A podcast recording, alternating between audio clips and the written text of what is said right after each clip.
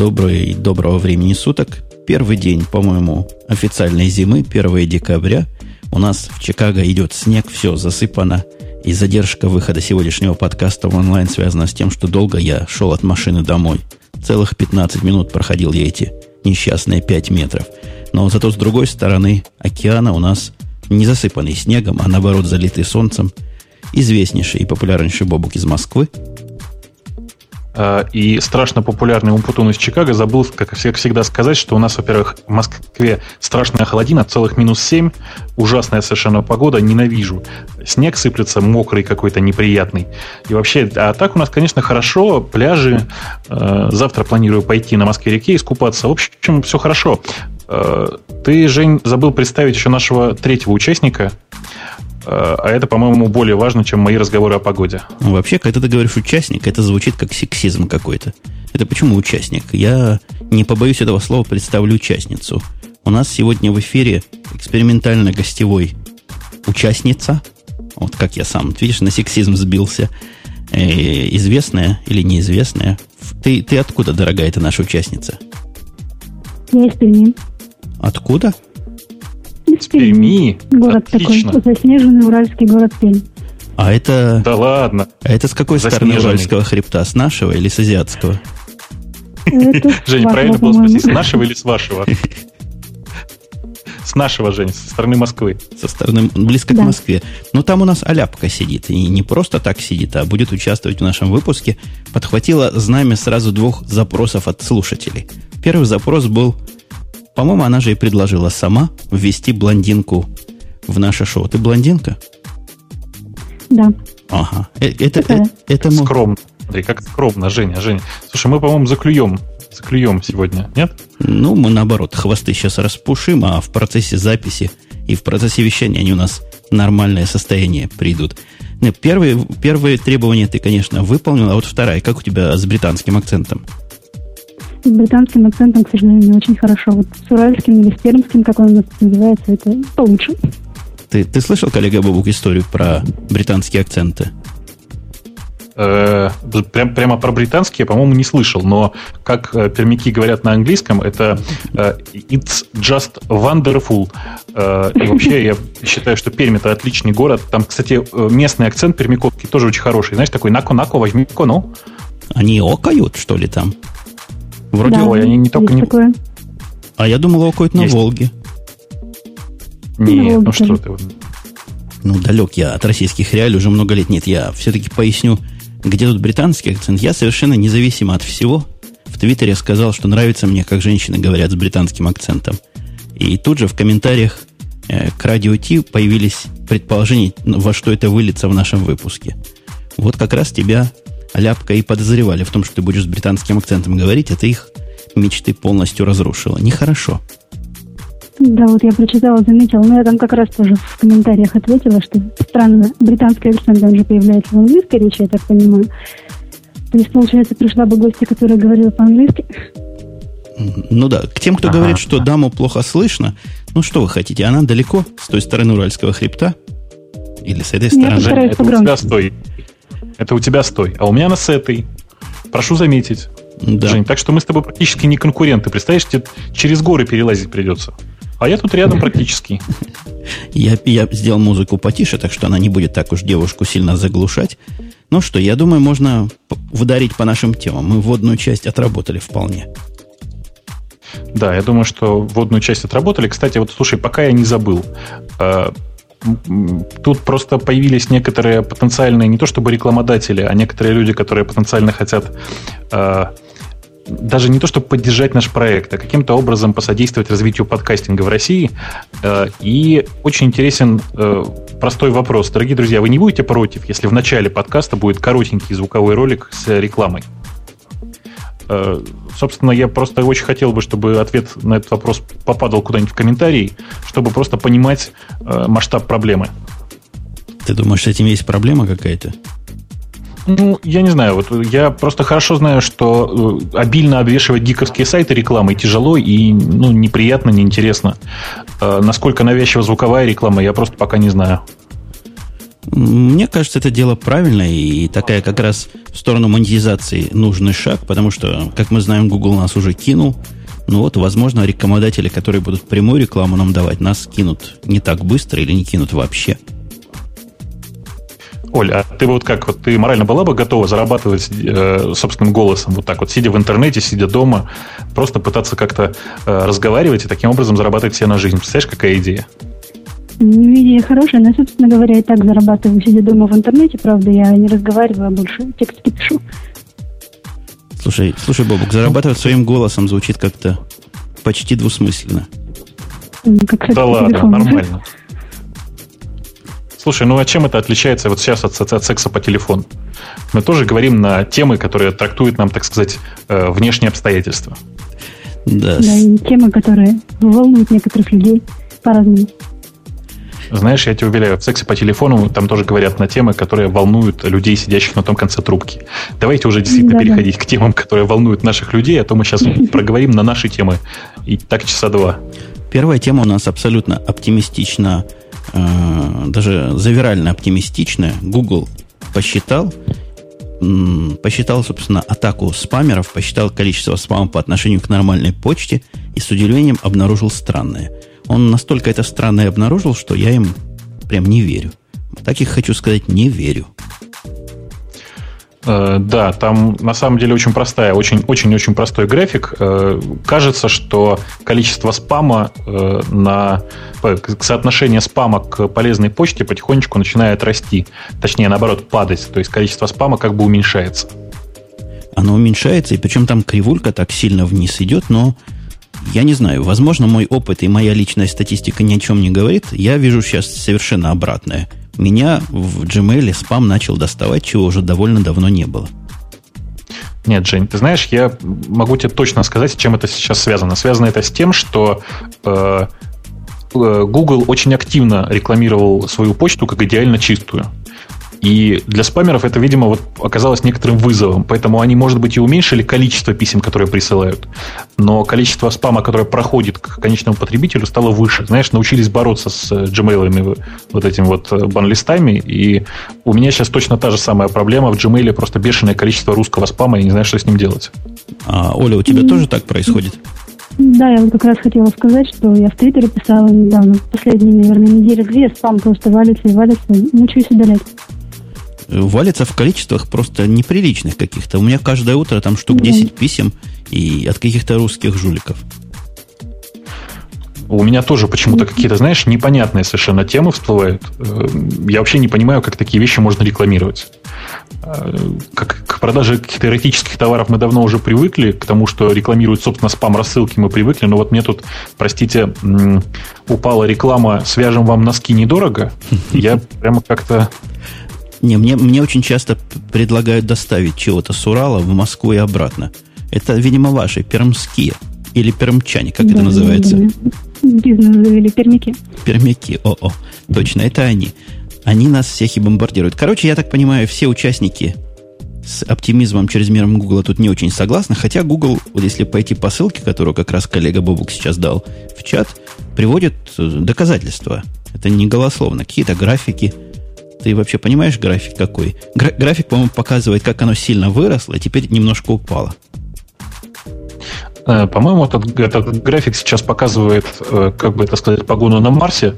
Она, конечно, имеет некоторое отношение к тому, что происходит э, у нас тут, но на самом деле, конечно же, это непонятный совершенно график. Он показывает соотношение почты, нормальной почты к спаму. И кажется, что нормальной почты стало чуть больше – может быть, это, конечно, и так, хотя я вот повторюсь, повторюсь, я очень сильно сомневаюсь. Я тоже сомневаюсь, Оля, по-моему, тоже сомневается, но зато, зато следующая тема какая-то еще более странная. И, по-моему, это не я и не ты ее добавили, поэтому я автору этой темы и, и дам микрофон в зубы. Что за тема? Где? Кто виноват в смерти? Кто виноват в смерти от телефона? По-моему, это Оля а, добавила. Да, это, конечно. Да-да-да, это я добавила. Последнюю неделю была такая достаточно обсуждаемая тема о том, что человек якобы погиб от того, что у него в кармане взорвался мобильный телефон, ну, конкретно на батарее. Ну, в итоге оказалось, что коллега этого человека, там неосторожно проезжая на 15-тонной какой-то там буровой установке, задел этого несчастного, и несчастный погиб. Вот LG компания, которая был произведен этот телефон, она вот тут распространила очень большое и важное заявление, в котором отрицает свои части и говорит, что мы производим прекрасные телефоны, которые тестируем по 10 раз, и в итоге мы не виноваты. Информация была распространена ложная. Но вот я хотела по этому поводу сказать, что очень странно тот человек, который виновник, который как раз-таки неосторожно ехал на этой машине, он сказал следующее, что вроде как я вышел из машины и увидел, что одежда на моем коллеге горела. Вот странно, как от удара экскаватором могла загореться одежда. Вот в комментариях к этим новостям на разных сайтах люди как раз задают такие вопросы. Там, там серьезно он его ударил. 15-тонная гидравлическая буровая установка. Э, удивительно да, вообще, да, что там, там что-то осталось от пострадавшего. Там были очень большие повреждения, там перелом позвоночника и так далее, поэтому несколько странно, что первое время та история с тем, что якобы взорвался мобильный телефон, а эту историю придумал виновник. Вот кто-то в эту историю еще поначалу верил. Слушайте, ну почему никто не думает о комбинированной ситуации, когда его действительно ударило в грудь, и от этого взорвался мобильник? Думают об этом, думают, а вот... есть такая гипотеза здесь. Вообще-то они не понимают, от чего он взорвался, но LG утверждает, что не взрыв был причиной смерти. LG утверждает, что литий-полимерные аккумуляторы, они вообще ни при каких условиях взорваться не могут, и если даже случилось что-то, что вот они там взорвались, то они только оплавятся, но никак не взорвутся. Да, повреждение Но... так и сказано. Там повреждение, как будто бы тротиловая бомба взорвалась, привязанная к нему, как у, у смертника-самоубийцы. И как ни крути, утверждают специалисты, телефоном это не объяснить. Вообще вся эта история напоминает, знаете, старую шутку, когда человек погиб от того, что то ли палец ушиб, то ли палец руки, то ли палец ноги. Так уж и палец, что шатался, потом упал в колодец и сломал шею. Вот здесь примерно так же, по-моему, телефон виноват. Я где-то в комментариях на одном из сайтов увидела, что человек написал странно, что эта история произошла не в России или в Беларуси. Задумался, а почему? Ну, как бы обычно это у нас экскаваторщики там выпившие могут не глядя поехать на 15-тонной установке по своим коллегам. В Корее... Так, вот, я бы... не понял. А в других странах, значит, экскаваторщики хуже, они не пьют, да? Они, ну, видимо, меньше да. зарабатывают. Считается, что наши больше да. Ну, это интересная теория. На самом деле, э, мне гораздо больше, чем вся эта ситуация, занимает э, та эйфория, которая вообще происходит вокруг э, батарей. То взрываются батареи в ноутбуках, то, значит, взрываются батареи в других телефонах, не в LG, неважно. Сейчас вот эта вот история, она просто упала, видимо, на хорошо подготовленную почву, почву под названием взрывающиеся батарейки. Я, правда, не очень понимаю, как может э, липоли э, аккумулятор взорваться, но тем не менее, понимаете, сколько людей в это поверило, а сколько не узнало разоблачение. Да, официальные лица тоже в эти глупости. Я не знаю, насколько глупости в эту, в эту опасность верят. Мы как-то обсуждали, что на самолет кого-то не пустили с э, мобильным компьютером Apple, когда как раз у них взрывались батарейки, кого-то с Dell не пускали. Но действительно, на борту самолета, если вдруг по какой-то непонятной науке причине такой взрыв произойдет, это страшно себе представить последствия. Угу. Ну, я вам хочу сказать, что iPhone, iPhone пока никого еще не убил, ни разу не взорвался. Единственное, что при активном использовании Wi-Fi он, конечно, слегка нагревается, ну, как любое другое Wi-Fi устройство. Ну, не до травматизма, не до травматизма. А, а все участники здесь, э, я имею в виду из, из ведущих, имеют iPhone, являются его счастливыми обладателями. Вот я, к сожалению, все еще никак не могу купить себе iPhone в нашей замечательной заснеженной Перми. Вторую неделю пытаюсь найти и все никак не могу. Оль, ну ты потом подойди после эфира, я тебе расскажу. У меня там есть знакомый, который вроде как э, этим делом сейчас приторговывает. Э, на самом деле с, с айфонами в России очень странно все. Их купить можно в огромном количестве разных интернет и не интернет-магазинов. Только все эти интернет-магазины какие-то очень м- несерьезные, что ли. И вот если ты iPhone затронул и несерьезные магазины, тут про история про айфоны, на которые, которые продают где-то в Европе. То ли залоченные, то ли разлоченные, я как-то не очень понял. Европа от меня далеко. Вы там поближе, вы и осветите, дорогие мои соколлеги. О, это, это отличная просто тема. Э, если кто не знает, я вам на всякий случай расскажу или напомню кому. Э, в Германии начали продавать разлоченные э, айфоны по совершенно замечательной, с моей точки зрения, цене 999 евро. Я просто в восторге от этой цены. Я считаю, что ну, лучшей антирекламы айфона нельзя было придумать. Просто Германия это, конечно, богатая страна, но 999 евро это 999 евро. За эти деньги, я не знаю, можно купить... Э, нет, я не буду предаваться сейчас фантазиям. Много чего можно купить. Можно купить э, три айфона в Штатах. Или даже четыре. Женя, я боюсь, что пять. Не, ну столько в одни руки не дадут. Можно два в одни руки, а остальные пропить. Да, отлично. Я думаю, что просто можно такую вечеринку закатить вот по поводу покупки айфона, что просто мало, мало не покажется. Э, на фоне этого очень хорошо повела себя э, компания Debitel, которая является виртуальным оператором. Виртуальных операторов в России пока нет, я насколько я понимаю. Э, виртуальный оператор это такой оператор, который предоставляет, как бы это сказать, э, сайт-трафик, как это сказать по-русски. Э, продай... О, отлично, я прочитал фразу. Э, перепродает эфирное время других операторов. T-Mobile, Vodafone, O2 и плюс. Собственно, понятно, что компания Debitel очень, стар... очень хочет выделиться и показать себя хорошей на фоне такого нехорошего T-Mobile, который продает разлоченные телефоны за 999 евро. Поэтому компания Debitel предлагает каждому, кто подпишет э, контракт, там, по-моему, двухгодичный он, э, с ценой э, 40 евро в месяц, если я не, не ошибаюсь.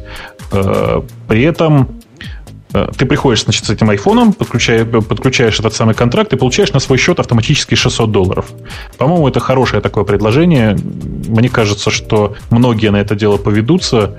Э, тем более, что ведь разговаривать-то особенно не обязательно, да? Это будет, ну, бэкапная карточка, ничего страшного.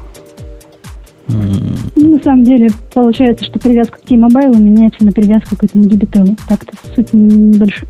Ну да, только, понимаешь, получается, что э, цена на эту привязку, она как раз составляет вот эти самые 600 долларов. И эти 600 долларов ты можешь потом проговорить.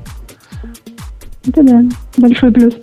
А ну отку, потом... откуда вообще пошла вот эта дикая идея продавать разлочные телефоны за 999? Они, они как разлочные? Они вот совсем разлочные с любым провайдером могут работать? В самом деле? Знаешь, знаешь, там очень сложная история. Никто до сих пор мне ничего точно рассказать не может. Э, я вот сужу исключительно по тем слухам, которые сейчас проходят, и, судя по всему, там разлочивается он не полностью. То есть он разлочивается для определенного количества операторов, а проблемы начинаются в тот момент, когда ты выезжаешь в те, выезжаешь в те места, где эти операторы не работают. То есть, грубо говоря, он разлочен на территории Германии. То, то есть, если как я такой даже как-то куплю по интернету, если бы я был совсем безумный, и попробовал здесь каким-нибудь T-Mobile работать или еще с каким-нибудь местным американским Verizon, то нифига не получилось бы, ты хочешь сказать. Да, я хочу сказать, что, скорее всего, ничего бы не получилось. Но, по крайней мере, вот такие слухи сейчас доходят э, ходят по, по сети.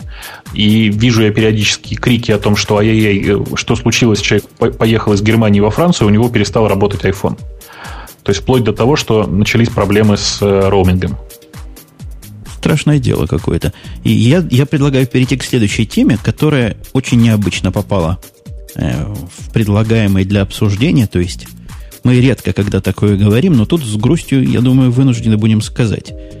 Целый, целый ряд тем, целый косяк тем пошел во многих местах, и они берут высокие места и на Диге, и во всяких других социальных сетях, о том, насколько последний леопард, в общем, не, не до конца отточен и не до конца завершен к моменту его выхода. Ох, я, к сожалению, тоже вынужден согласиться с идеей о том, что Leopard э, оказался не самым лучшим релизом от Apple, и затянут он был так ощутимо, и, и там большого количества каких-то новых фич мы не увидели на самом деле. И стабильность, конечно, ну, скажем так, слегка упала. Э, тут надо просто хорошо понимать, что если сравнивать Леопард э, с голым тайджером, вот тем, который был 10.4.1 или 10.4.0, э, в общем-то, глобально разницы нет. Понимаешь, но сравнивая Леопард, который сейчас 10.5.0, 10.5.1, правильнее сказать, с версией 10.4.11 тайджера, я хочу сказать, что Леопард это просто кошмар. Ну вот про кошмар, ну я не знаю, насколько кошмар, но я могу, положа руку на сердце, сказать, что если бы я к моменту апгрейда знал, в какие проблемы меня это введет, я бы не апгрейдился. Вот по сегодняшний день я бы оставался на Тигре. Мне просто уже лень на Тигр обратно переходить. Я изучил более-менее все проблемы этого леопарда. видимые проблемы. Но, тем не менее, меня он расстроил. Меня он расстроил многими местами. Я про эти места уже рассказывал в прошлых подкастах. Не совсем удачным апгрейдом, который произошел здесь. Какими-то странными зависаниями, которые пришлось мне чинить бубнами и танцами вокруг и кроличьей лапкой – очень-очень не Apple, на мой взгляд, не Apple стиля апдейт.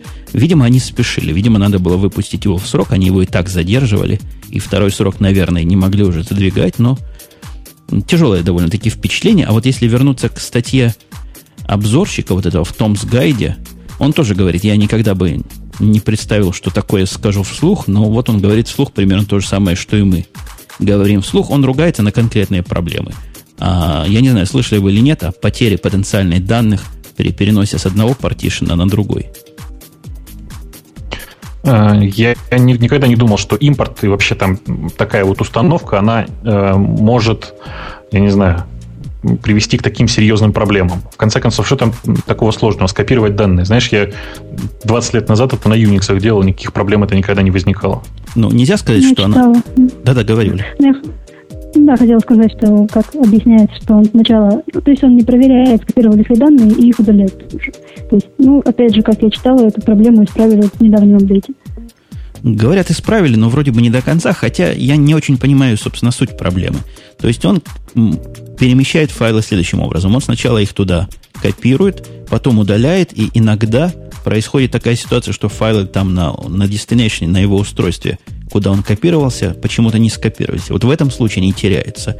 Это не означает, меня тут многие спрашивали, что это означает, насколько это... Это не настолько опасно.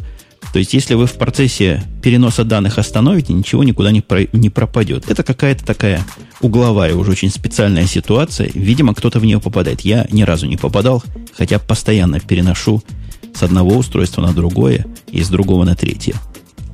Ну, допустим, если у вас нет источника бесперебойного питания, и внезапно у вас включается свет, вот в примерах я читала, что действительно после этого может пропасть данные. Оль, а у тебя у самой, вот я так понимаю, у тебя сейчас стоит леопард. У тебя впечатления от него какие? Ну, я с вами могу согласиться по этому поводу. То есть, когда я его поставила, раньше я всегда всем своим друзьям говорила, что вот Mac это такая очень стабильная система. Сейчас я пока так не могу похвастаться. Она у меня постоянно тоже какие-то глюки проявляются, иногда какие-то зависания. И программы иногда, которые работали в Тигре стабильно, здесь работают уже не настолько стабильно. Поэтому это немножко напрягает, но я надеюсь на лучшее. Ну, давай я еще скажу, что э, Просто сейчас не все программы хорошо работают с леопардом, потому что с самого начала они были написаны не очень чисто. Э, у Parallels действительно очень много проблем с леопардом. Они вот выпустили недавний апдейт, он не сказать, чтобы сильно помог. То есть по-прежнему Parallels под леопардом работает ужасно. Э, те же проблемы периодически возникают у скайпа. Скайпу совершенно сносит крышу от Spaces. Э, в общем, там проблем действительно достаточно много, и эти проблемы надо решать, и они будут решены, я думаю, в ближайших там и ближайших апдейтах, апдейтах Леопарда и ближайших апдейтах программ. Э, ну, опять же, я просто несколько раз Тайджер загонял в, как я теперь люблю говорить, прозрачный экран смерти. Э, то же самое может, в общем, произойти и в Леопарде. В Леопарде это происходит чуть чаще, на мой вкус. Есть, конечно, и плюсы. Вот мы с Женей, например, заметили, что наконец-то он стал нормально работать с фаерварными звуковыми картами. То есть настолько нормально, что прямо вот я не знаю, к чему уже придраться. Да-да, я вот про этот плюс как-то забыл, когда говорил, что не отходил бы на, на леопард. Отходил бы. Только, только ради этого мне стоило бы перейти на леопард, но у меня ситуация, да и у тебя немножко особенная. Раньше это был какой-то кошмар со звуковыми картами, фаерваровскими, со всеми. И, и, и со скайпом странно работало, и везде, и ломалась связь. Тут еще люди жалуются на на, синь, на экраны смерти ты уже жаловался, говорят о том, что Fire, Firewall по умолчанию выключен. Я полез посмотреть у себя, где же, где же он включен или выключен. Мне оно не очень важно. У меня фаерволы внешние. Не смог найти. Мне не хватило образования найти то место, где он включается или выключается. Э, а, а ты, а ты можно сказать, знаешь, еще. А ты знаешь. Конечно. Ты что, ты что, Жень, ну как же я могу не знать? Заходишь в System Preferences, ну. И в разделе... Э, сейчас, секунду. Где это? Где это, где это, где это? Вот так сейчас примерно найду. я и знаю тоже. Сейчас, сейчас, сейчас, сейчас, сейчас. Вот. Ты не поверишь, я, я к нему обычно попадаю через э, раздел sharing. Я, я всегда тоже попадал через раздел шеринг, теперь там никаких следов фаервола нет. Нет такого места отключить и включить. Ну, тем не менее, я туда попадал, и попадал уже сейчас, поэтому я уверен, что большой проблемы здесь нет. А, вообще, это все мелочи и чушь. Кстати, во, точно, я вспомнил. Заходишь в настройки, в System Preferences, и тыкаешь, куда бы вы подумали, в кнопку Security. Ну, вообще, это make, так сказать, определенный сенс, просто раньше оно было иначе.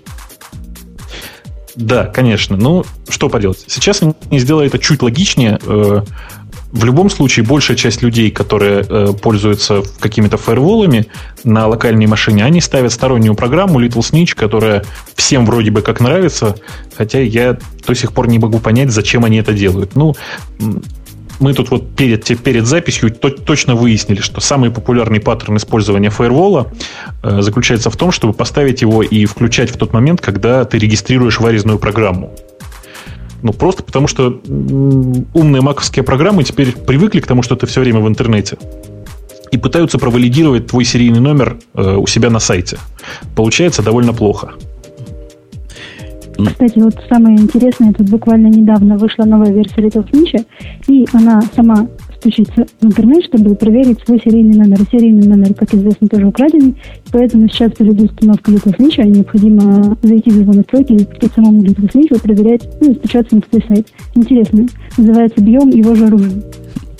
Тем, кто кричит нам сейчас в массовом порядке, в количестве двух голосов, хватит про Mac сколько можно, я довожу до вашего сведения, что три из троих участников ведущих этого шоу, они как раз на маках сидят, и поэтому мы в разговорах о маках ничего странного такого не видим. Тут я хочу просто завершить эту тему ответом на вопрос, почему если Vista сырая это плохо, а Mac, если сырой, то все еще хорош. Кто-нибудь может сказать, почему все-таки Mac не так уж и плох, как Vista? Э, Жень, я не помню, я в, в эфире рассказывал хоть раз анекдот, зачем еврейским мужчинам делают обрезание. Нет? Я не слышал. Ну, старая еврейка молод... приходит к молодой еврейке в гости, и молодая еврейка спрашивает, скажите, тетя Сара, скажите, зачем же еврейским мужчинам делают обрезание? Он говорит, ну что вы, Олечка, ну, во-первых, это красиво. На этом, собственно, анекдот заканчивается. Так вот, то же самое, понимаешь, с, с э, Макосью. Чего у нее не отнимешь, так это просто вот банальной красоты и какой-то очевидности. Вот, понимаешь, даже сейчас в Леопарде, вот просто прямо сейчас мы с тобой, да, э, оба, по-моему, согласились, что наконец-то фаервол перенесли в очевидное место. Все остальное в macOS обычно в очень очевидных местах. Ну, мы, по-моему, мы немножко просто картину черными красками тут покрасили. А, на самом деле не так все плохо, хотя, конечно, могло бы быть гораздо и гораздо лучше. Мне лично Mac вот последней версии Leopard напомнил немножко танцы с бубнами вокруг какого-нибудь Linux, но все-таки не Windows Vista. Windows Vista это отличный, замечательный э, кусок софтвера. Но, к сожалению, это оказался ужасный продукт. Я вот очень часто начинаю говорить о том, что э, сейчас все, что продается э, на рынке, это не программы. Э, это программный продукт.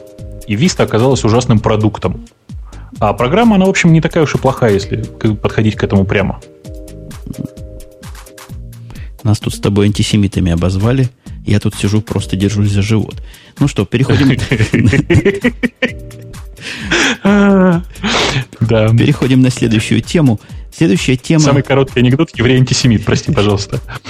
Следующая тема по поводу первой в России коммерческой поисковой системы, которая называется «И где?». Ух ты! Это тоже не я Ого. добавил. Это ты добавил, небось, Бубук. Потому что ваш конкурент... Нет, это я добавил. Ты добавил. Ну, давай, микрофон тебе. Ну, в России открылась первая, как ее называют создатели коммерческой поисковой системы. Называется она «И где?». Э, и, как считают ее создатели, пользователи заценят эту систему с точки зрения ее практичности. То есть там нет графической рекламы, вся реклама выдается вот в самом поиске.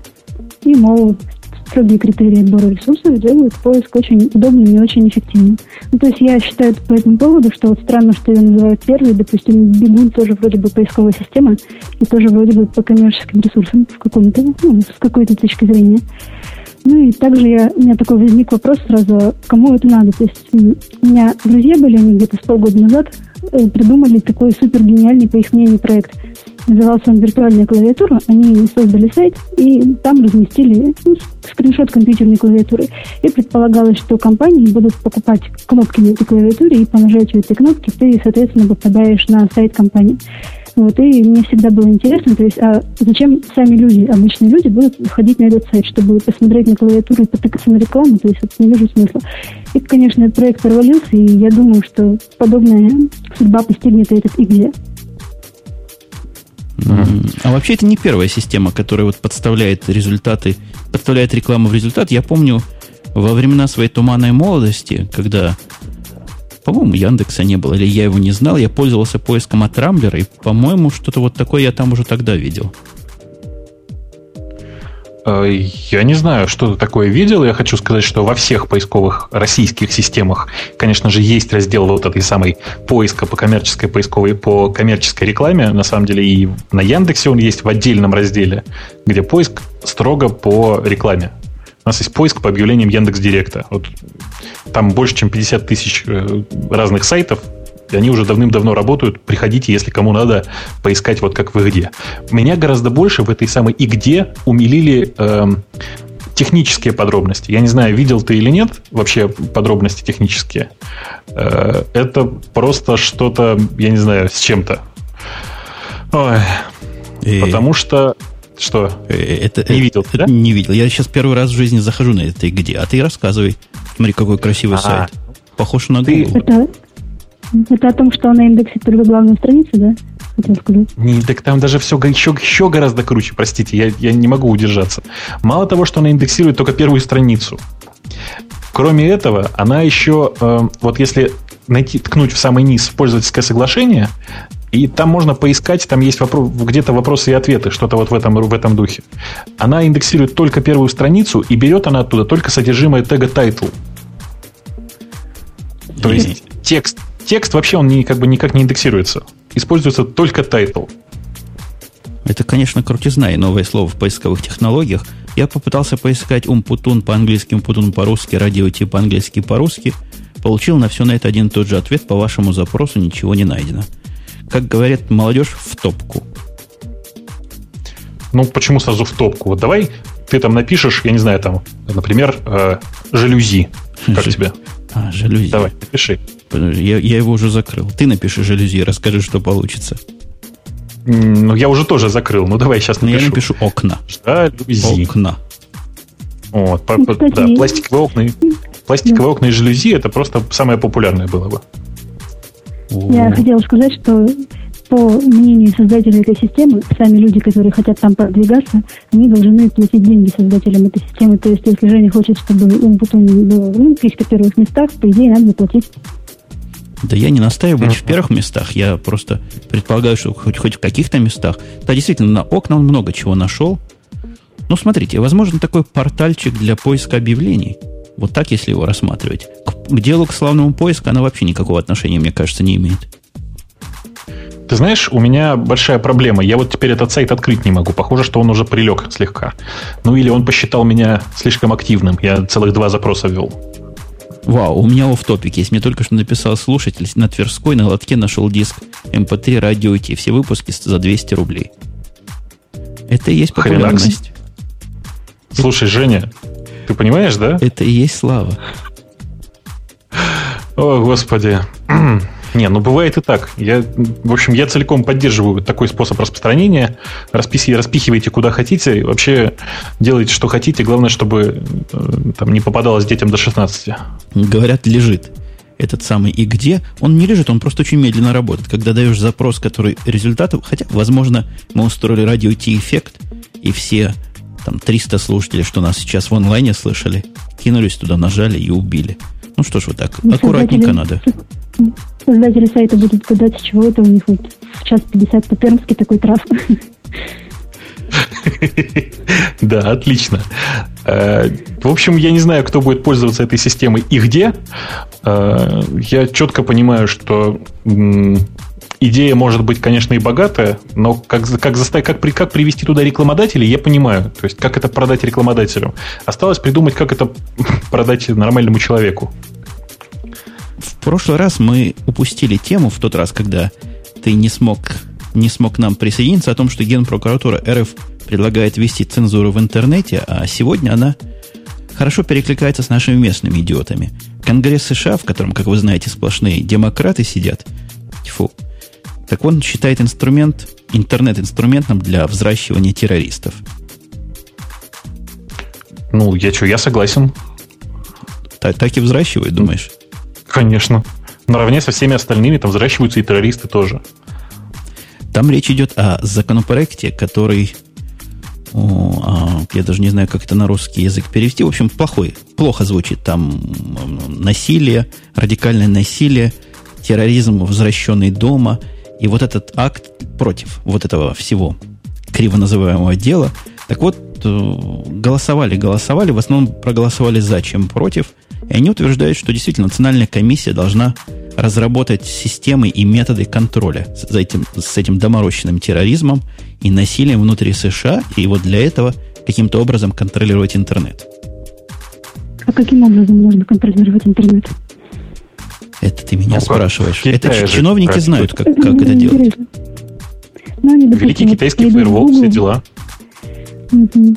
Google же, он же долго не соглашался там в некоторых странах соглашаться на ну, как-то фильтровать результаты поиска. Думаете, не тут согласятся? Ну, вообще, вообще, если поставить, допустим, firewall, который отделит Америку от всех остальных, и как это поможет? Тут речь идет о внутреннем, о внутреннем, простите, терроризме. Это как раз внутренние ресурсы надо контролировать, а не внешние. То есть тут отгородиться как будто бы и нельзя. Почему нельзя? Конечно, можно. Нужно всем принудительно, всем провайдерам заставить поставить прозрачный прокси. Ну и, соответственно, блэк-листы для этих прокси выдавать э, каждому и все, и не мучиться. Ну, тогда придется запретить все места, в которых люди могут быстро регистрироваться, заводить там свои сайты, блоги, правильно? Конечно. Ага. А ты как думал? Ну, или для того, чтобы завести в бесплатном каком-нибудь месте быстро сайт или блог, тебе нужно будет ввести там номер карточки страхования или номер кредитки, или там, не знаю, номер телефона. Ну, короче, какую-то какую вещь, которая тебя однозначно идентифицирует. Ну, правильно, и, и нечего, и нечего терроризм взращивать. Не, ну вообще это смешно. Демократы вот такое предлагают. Я не знаю, у меня нет слов. Я уверен, это дело не пройдет. И если пройдет, то погибнет под лавиной каких-то регулирующих актов, которые все это дело убьют такие. Ну, это вот я ладно думаю, в Америке, что... допустим. А, да? Ну, я хотела сказать, да. что ладно в Америке такие дела. Вот у нас генпрокуратура, которая выступает с подобной инициативой, она хочет как бы фильтровать не только наши сайты, но еще и зарубежные. Причем никто не знает, каким образом это будет делаться. Вот интересно, как они это все придумают. Как они это все придумают? Я думаю, что никак не придумают. Это вообще дохлый номер пытаться контролировать как-то интернет, э, так же, как э, дохлый номер, я не знаю, пытаться контролировать хиппи. Э, это происходило постоянно, люди постоянно пытались кого-то контролировать, и до сих пор ни у кого, в общем, не получилось. Последний, по-моему, был император Нерон такой, знаете, в Риме. И вспомним, чем все закончилось. Я помню, он был в рекламе, по-моему. Это тот, который пел? Ну, он и пел тоже, да. Ну вот, случилось страшное. Матери кровь пролил. Помнишь, была реклама ага. во времена вот, да, перестройки? Да, да. Э, мне кажется, в обоих случаях, и в американском, и в российском, речь не идет о технических вещах, это какие-то совершенно не технические предложения, то есть мотивы там другие, действия, видимо, будут тоже, если предприняты, то не технического характера, это какая-то то ли внутренняя, то ли внешняя, то ли смешанная политика, которая, я надеюсь, нас, гиков, не будет уж так сильно затрагивать в практическом плане. Я думаю, что это нас вообще не затронет, так же, как это не затронуло большую часть гиков в Китае, потому что, ну, невозможно, на самом деле, гика э, загнать за фаервол какой-то. Всегда найдутся обходные пути. Есть у нас целый ряд еще всяких тем, но как-то мы сегодня э, не, не быстро обсуждаем, хотя куда нам с другой стороны спешить. Коротенькая темка о том, что BlackBerry начнутся в России продажи в 2008 году. Возможно, некоторых порадует. У меня уже есть, я вполне довольный обладатель всего девайса и даже заказал всем своим девелоперам, которые работают из дома, тоже такие штучки. Слушай, Женя, а почему ты заказал им такие штучки, а не айфоны? Не положено айфоны. Не положено. А BlackBerry положено. А у вас BlackBerry синхронизируется с э, локальным Outlook, да, с, э, с почтой локальной? Во-первых, он синхронизируется с почтой, во-вторых, он стоит 60 долларов всего, или там 59 долларов. То есть и цена его по сравнению с устройством айфона смехотворна, и план у него дешевый. Оно как-то совсем недорогое. Ну, просто прошли те времена, когда BlackBerry предлагали что-то эксклюзивное, и это было дорого. Очень давно уже BlackBerry не, не, не представляет что-то такое сверхэксклюзивное. Поэтому BlackBerry очень давно начали опускать цены. Э, то, что произошло в России, на самом деле пока не похоже на то, что его будут продавать здесь BlackBerry о нормальной работе роуминга здесь. И МТС, и Вимпелком будут поддерживать вот этот самый Рим, Рим этот самый BlackBerry протокол для всякой там передачи всякого барахла. Э, всякое барахла, это барахла, это в смысле всякие там э, вот специальные GSM-пакеты, которые, собственно, нотифицируют, например, о приходе почты. Э, мне кажется, что, я не знаю, это хорошее, конечно, начинание, но я не уверен, что в России это будет пользоваться большим спросом. За то время, пока BlackBerry хорошо устоялись в бизнес-кругах на Западе, в России, в общем, придумали свои методы, и большая часть людей просто ходят, ну, вот, не знаю, покупают телефоны с Windows Mobile и просто по GPRS синхронизируются со всем, с чем можно. А у меня к вам... Ну, да, собственно, МТС это и собирается продвигать как э, корпоративное такое, такое предложение. Я читала, что аналитики говорят, э, по их мнению, это просто, ну, как бы пиар для МТС, как бы такой ступенька вперед, которая будет придавать им какого-то веса в бизнес-кругах, но реальной пользы, как бы реальной необходимости людям от этого, ну, немного. Ну, я не знаю, устройство полезное. Вот в практическом плане получать мгновенно нотификацию по приходу почты, видеть свои календари, видеть свои контактные листы – которая синхронизируется мгновенно, вот просто мгновенно. Нет, нет вообще задержки с Outlook и с Exchange, оно полезно. Поэтому трудно сказать, насколько оно бестолковое. Хотя, конечно, iPhone бы мог бы это вполне все в правильно заточенной инфраструктуре с собой подменить. У меня к вам вопрос совершенно в другую сторону. Вы, коллеги, читаете книжки электронные? Да. Я, да, конечно. Я услышал, я услышал, да, по-моему, синхронный ответ. Так вот, как вы относитесь к новости о том, что книжки, к идее книжки сделать бесплатными, но зато внедрить в них контекстную рекламу? Ну, очень Контекстную рекламу? Именно контекстную рекламу. Речь идет о том, что в PDF внедряют сейчас контекстную рекламу.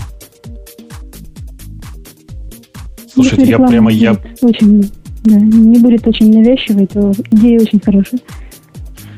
Я категорически против контекстной рекламы в данном случае. Я человек очень простой. Если я читаю, я не знаю, там, простите, Толстого, то я не хочу в, в тех местах, где упоминаются уши Пьера Безухова, увидеть, э, я не знаю, там, э, рекламу, не знаю, чистить этих самых чистящих палочек для ушей. Ради бога, любую другую. А в том месте, только... где Анна Каренина под электричку, можно билеты продавать на поезд. М-м, отличная идея. Причем обязательно на электричку.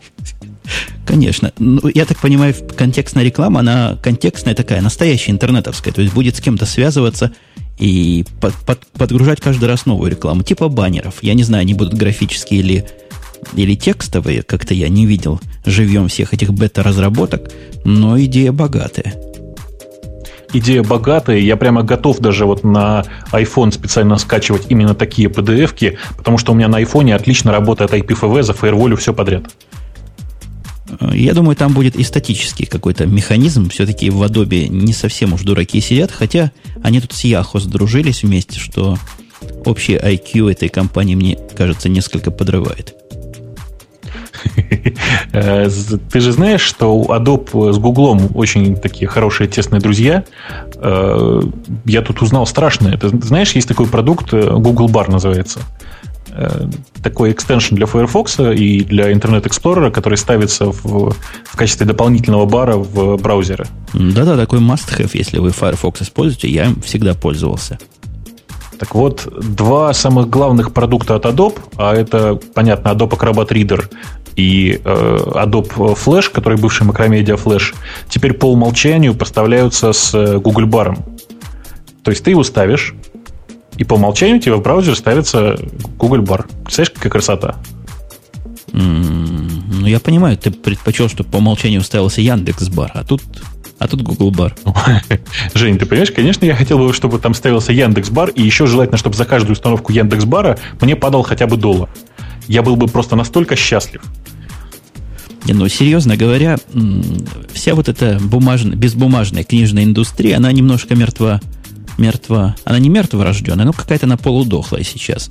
Количество книг, которые так продают смехотворно, продавцы магазины свои потихоньку закрывают в больших магазинах, где раньше продавались, э, где сейчас продаются бумажные книги, они пытались продавать электронные, завязали за, за отсутствием спроса.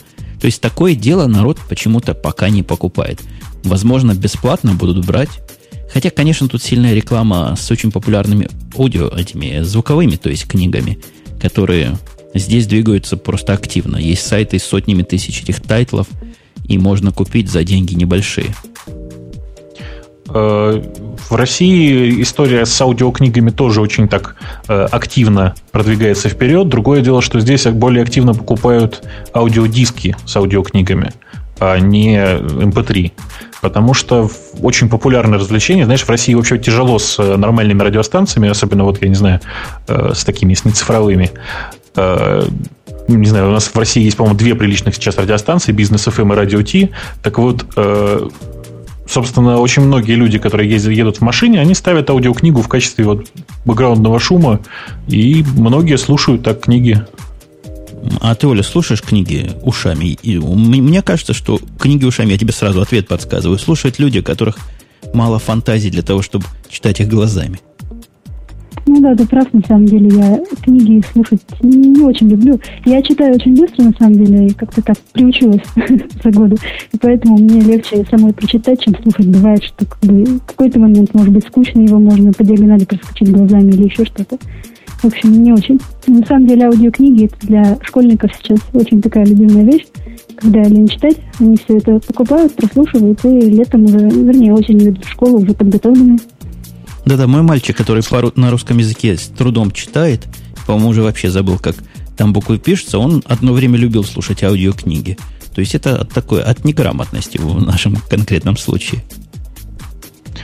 Я, кажется, понимаю, как школьники э, себе это устраивают. То есть можно просто идти по улице, да, воткнуть в уши плеер и слушать аудиокнигу. Слушай, ну это же все равно время. Мне бы было вот просто страшно жал, жалко. Не, меня в аудиокнигах, мы как-то на них застряли немножко, но меня в них напрягает э, в основном большинство из них это такая продукция, не творческая, а такая техническая. То есть взял человек, ну, с выражением зачитал книгу. Очень редко выходят такие книги, которые выражения совпадают с тем, какие у тебя внутри. Вот я, по-моему, раз или два попадал одно из, одна, одна из имплементаций чтения рассказов Бабеля мне вот так поразило в самое сердце. Вот там поставил интонации человек, где бы я сделал. А в основном, в остальных местах, ну, просто читает и читает. Ну, не так, как я бы это прочитал. И не так бы я это внутри своим слухом бы слышал. Я согласна. Тут вот мой друг недавно слушал аудиокнигу, а эту книгу я до этого читала как бы ну, в реальном варианте. И как бы на самом деле было э, ну, неприятно слушать, потому что мне не понравился и голос человека, который читает, и интонации, и то, как она это все произносит, и прочувствует, в общем, совершенно не то. Угу.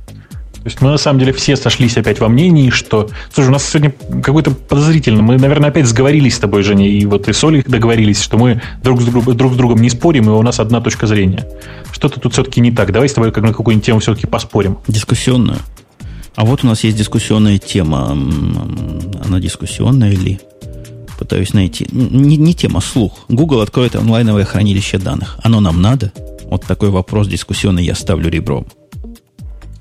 А, я-то считаю, что точно не надо, потому что есть Amazon S3, и он всех устраивает.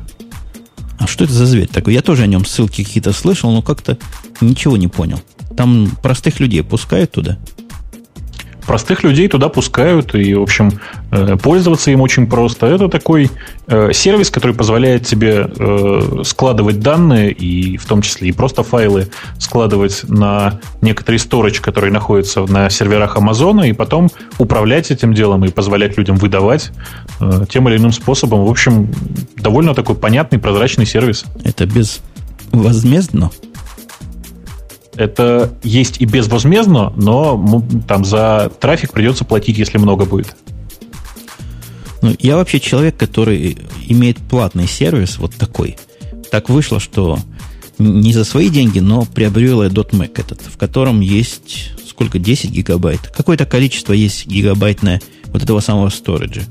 Вещь, на мой взгляд, абсолютно ненужная. Зачем бы я им пользовался, не знаю. Есть, ну, для синхронизации файлов или еще чего-то такого. Да, действительно, я .Mac использую, но к сториджу это напрямую не относится. Для хранения каких-то других файлов, ну, по-моему, не самая лучшая идея вот на этот сетевой диск кидать. А главное, зачем оно мне надо? Жень, ну представь себе, что ты хочешь раздать, э, я не знаю, там, э, порн, снятый э, там Дима из Янки после пьянки где-нибудь на улице. Ну, представь себе такую ситуацию. Э, ты складываешь это на вот этот самый э, сетевой диск, э, который находится отдельно от тебя, и раздаешь таким образом всем своим друзьям и знакомым, не думая о том, сколько ты заплатишь за трафик. Понимаешь? Но я могу на Drop.io положить и забыть, и совершенно анонимно, и не светиться, что я вот стал распространителем такой продукции.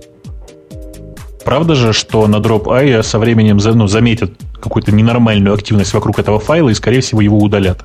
А на Гугле, думаешь, они не смотрят. Вон как наши деньги зажали. Думаешь, не будут смотреть за тем, какие файлы и как раздают? Слыхал историю о том, что кому-то закрыли аккаунт гугловский за слишком высокую активность?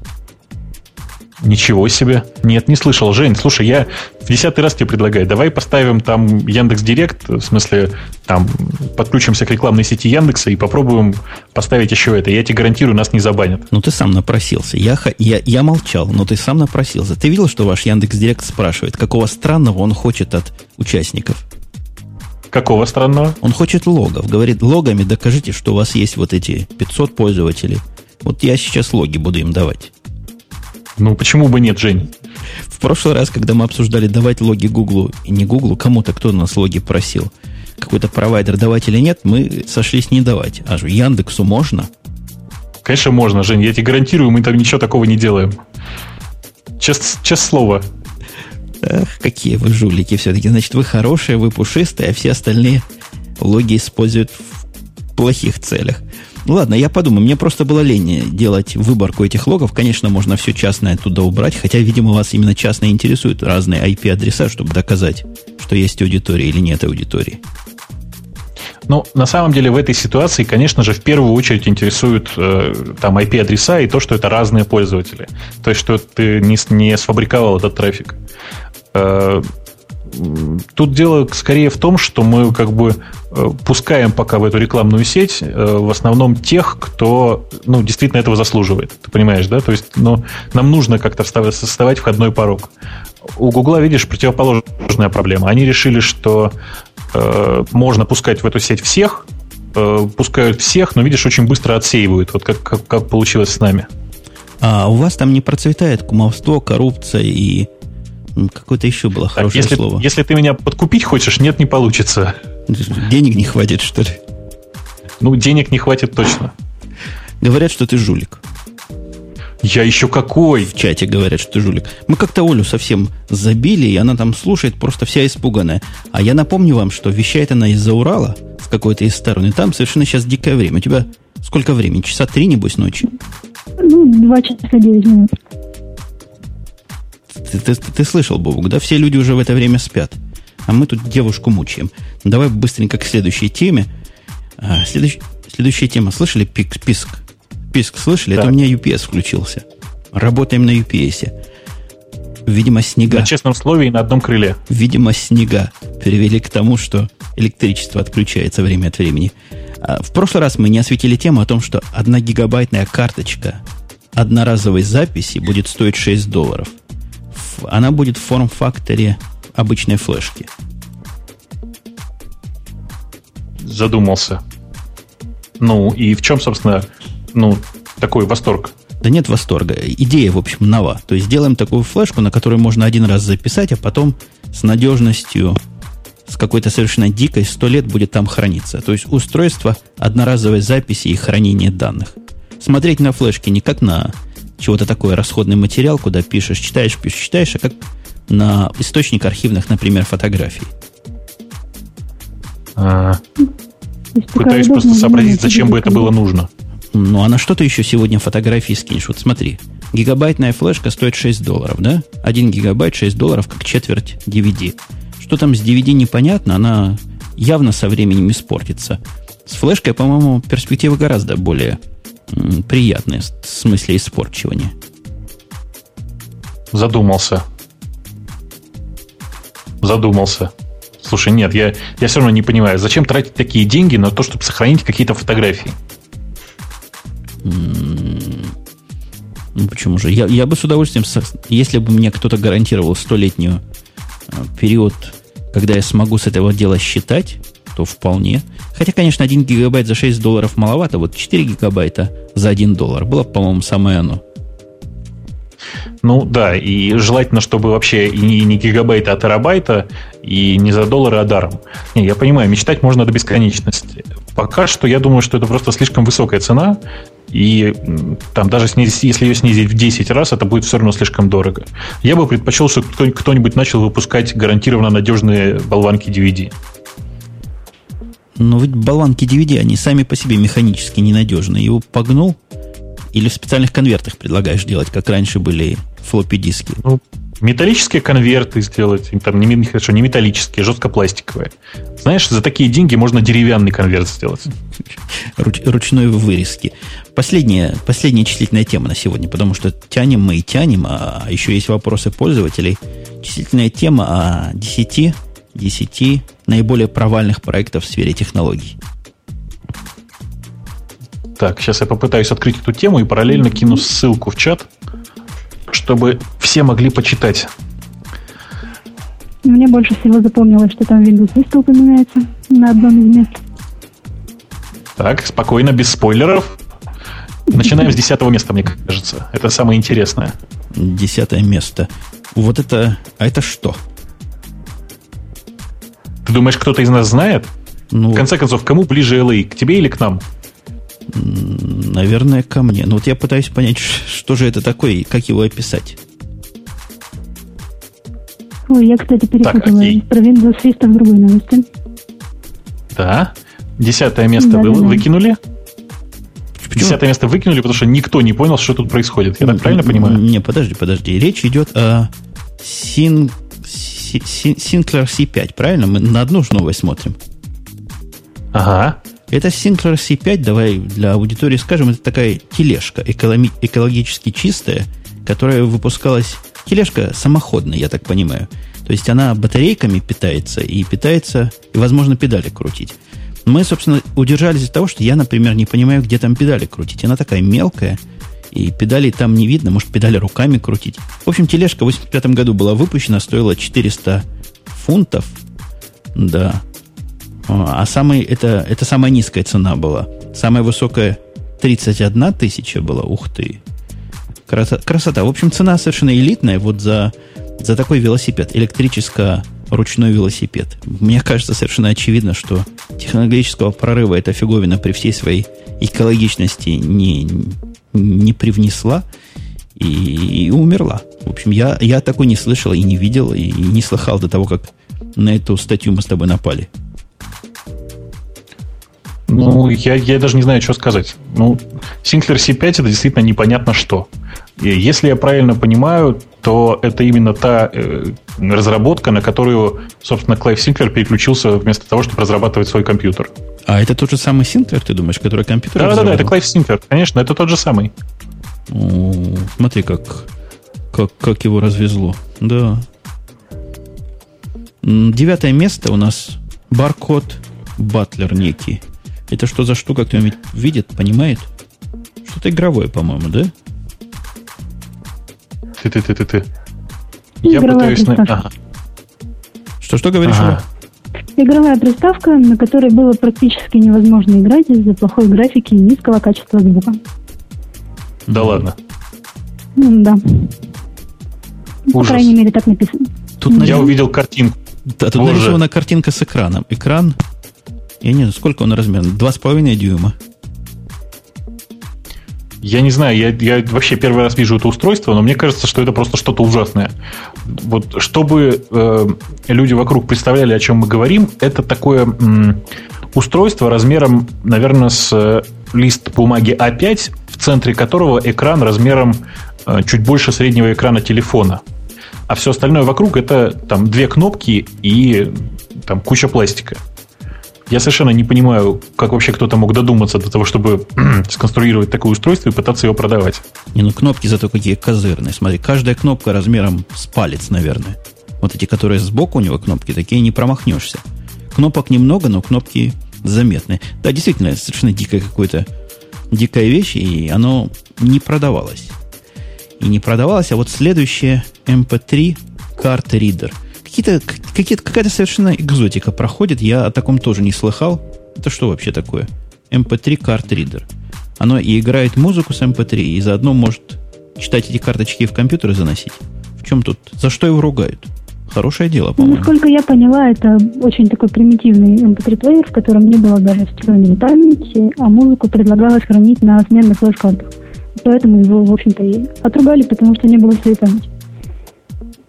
Ну, примерно так. Это просто такое маленькое устройство, которое единственное, что может, это действительно с MP3 с SSD-карты прочитать файлы и их играть. Ну, и чем это плохо? Может быть, плохо, потому что за ним Apple не стоял, который смог а, устройство с таким же минималистическим управлением продвинуть. Я про шаффл говорю. Типичнейший шаффл. Только, Ты знаешь, только там еще, там еще была жуткая проблема в том, что ты должен был носить отдельный картридер, как ты понимаешь, да? У него же USB-то ведь нет. То есть, на самом деле, он картридер в том смысле, что он читает с этого дела э, файлы, насколько я понимаю. Ну и, естественно, одна большая проблема заключается в том, что э, говорят, что качество звука было ужасным. Карточки тормозили, видимо. Тормозили и глючили. Ну, ну хорошо, мы с тобой, принципе, частично согласны, что устройство странноватое, хотя, конечно, мелкое было, наверное, для тех времен. Было интересно. Следующим идет Gizmondo. Еще одна игровая приставка. Ну да, цена 229 европейских денег стоила. И что с ним не так? Нет. Нет? Жень, не 229. 229 фунтов. Это примерно 500 долларов. Чуть меньше. Она похожа на какую-нибудь, я не знаю, на Данди какой-нибудь, нет? Она скорее похожа на э, первые версии геймбоя, э, за тем исключением, что она просто ну, более корявая, что ли, не знаю. Я не очень понимаю, вообще не, не совсем хорошо разбираюсь в этом, во всем этом рынке, и мне кажется, что там просто в очередной раз вот то же самое, о чем я говорил. Э, может быть, это был и хороший технический девайс, но ужасный продукт. Нет, 2005 год, это же совсем недавно было. В 2005 году да, были да. всякие геймбои, которые стоили не таких диких денег. Я думаю, ценообразование у него ужасно. А насчет остального даже и, и говорить трудно, потому что кто вот это будет за 500 долларов покупать, я ума не приложу, когда геймбой, Nintendo различные карманные до сотни стоили уже. Все, в общем, так. Э, я смотрю на следующий уже, в общем, продукт и не понимаю, как он здесь оказался. Я, я тоже не согласен. Не согласен. Оля, ты согласна? Не согласна. Тамагочи, конечно, это вообще... Это вещь. Я когда-то не могла от него оторваться. Да. Тамагочи это наше все. У меня у моего ребенка, сколько он этих зверей убил в свое время, когда этот Тамагучи вышел, он маленький был, как раз был вот этим таргет, таргет группа этих Тамагучи. У нас я не знаю, пол зарплаты на, на, на этих зверей тратили. Пол зарплаты? Ну, он берет ее там в садик или в школу, приходит без нее, потерял. Идем новую покупать. А поначалу они стоили каких-то денег серьезных. Это потом они как мусор стали. Поначалу то ли 20, то ли 50 шекелей это дело стоило. Поначалу, да, у меня, вы знаете, есть такая очень печальная история я тут купила себе первый тамагочи, ну, то есть мне его, его купили родители за достаточно большие деньги, и поехали мы к бабушке в деревню. Бабушка меня отправила там гулять на речку, а возле речки был колодец. Мне так было интересно, я стала туда заглядывать, смотреть, что там. А тамагочи лежал в нагрудном кармане моего сарафанчика. И, в общем, он туда упал, это было вообще очень страшно. И причем мне было ну, тяжело признаться моей бабушке в том, что я такую совершенно новую штучку уже, значит, испортила. И этот тамагочи, он когда умирал, он постоянно пищал, пищал. И моя бабушка говорила, типа, что он у тебя пищит? Типа, ты его там покорми, поиграй с ним. А я все так брала его, уходила подальше и старалась, чтобы она этого не заметила. В общем, очень было тяжело потерять друга. Гениальное изобретение. Я не понимаю, почему они его сюда вставили. Удивительно. Удивительно да. просто. Я тоже совершенно не понимаю, как он там оказался, тем более, что это ведь был и коммерчески очень успешный продукт. Э, то, что он технически был, ну, прям скажем, не блеск даже по тем временам. Этот простенький монохром, монохромный молоточечный дисплей, конечно, выглядит странненько. Знаешь, я, наверное, тут, тут э, понимаю, что произошло. Я вот просто сейчас взглянул. Мы же с тобой читаем статейку с э, э английского синета. Э, понятно, что в, Европе к этому устройству относились чуть хуже, чем в Японии и чуть хуже, чем потом в России. Ну, ты думаешь, в то время в Европе не было так все завалено китайскими, корейскими товарами, как у нас? Нет, я думаю, что просто э, Тамагочи не так хорошо прижился на э, европейской почве, просто потому что он, ну, не знаю, какой-то очень, очень уж он японский, знаешь, очень, очень азиатский. Это мы, скифы и азиаты, и хорошо понимаем, как это все э, в детских головах уживается. А, видимо, в Европе оно все-таки как-то не так было. Тут хорошие комментарии у нас в чате идут, что Тамагочи жив, если вовремя кормить и убирать за ним – а еще кто-то пишет, японцы с крыш бросаются, когда их тамагочи лапы откидывает. Я, я вообще этих японцев знаю, вполне могут, они такие. Я тоже такие слухи слышал, и до сих пор знаю огромное количество людей, которые играют с этими тамагочи. Конечно, уже не с теми первыми тамагочи, которые были, а на компьютере их огромное количество уже. И, и, я не знаю, там есть огромное количество, опять же, повторюсь, игр разных, которые на том же, на том же уровне, что и тамагочи построены. Сама идея тамагочи была такой же гениальной, как, я не знаю, как Тетрис в свое время. А, вот... Даже для айфона есть тамагочи. Так, вот потом ты мне ни в коем случае URL не давай, пожалуйста, потому что это будет просто потраченное время. Я не готов пока сводить все тамагочи на айфоне. Не, я, видимо, то ли уже очень взрослый был, когда эти тамагочи появились. Я их не кормил, но с интересом наблюдал за процессом. Это были слезы, это, это было страшное дело. Отношение как к каким-то домашним любимцам. Следующее, следующее устройство действительно странноватое. Круглая мышка. По-моему, даже для Apple, которую эту, эту мышь в свое время и изобрела, и изготовила в 90 далеком восьмом году, она, по-моему, даже для Apple слишком радикальна. Ну, я не знаю, это же мы, мышь, которая породила целую культуру. Э, собственно, Apple Pack Mouse – это мышь, которая была выполнена в стиле, в стилистике э, G3 iMac, вот этого, знаете, телевизора, такого, который, который телевизор все называли.